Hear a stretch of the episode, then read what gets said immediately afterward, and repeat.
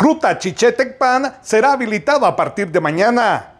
El día de mañana a las 12 horas se estará inaugurando el paso vehicular, ruta que comunica del municipio de Chiché, Quiché, al municipio de Tecpan, Chimantenango, con un total de 44 kilómetros, según información de parte de Gobernación Departamental de Quiché. Se espera contar con el presidente Yamatei y el ministro de Comunicaciones. El acto se realizará en la comunidad Pacacay, Tecpan. Con esta nueva ruta se espera descongestionar el tráfico en la carretera que conduce de Santa Cruz del Quiche a los encuentros, ya que debido a las pendientes tanto del Molino como del Canchó, transporte pesado bloquea regularmente la carretera debido a desperfectos mecánicos en sus unidades.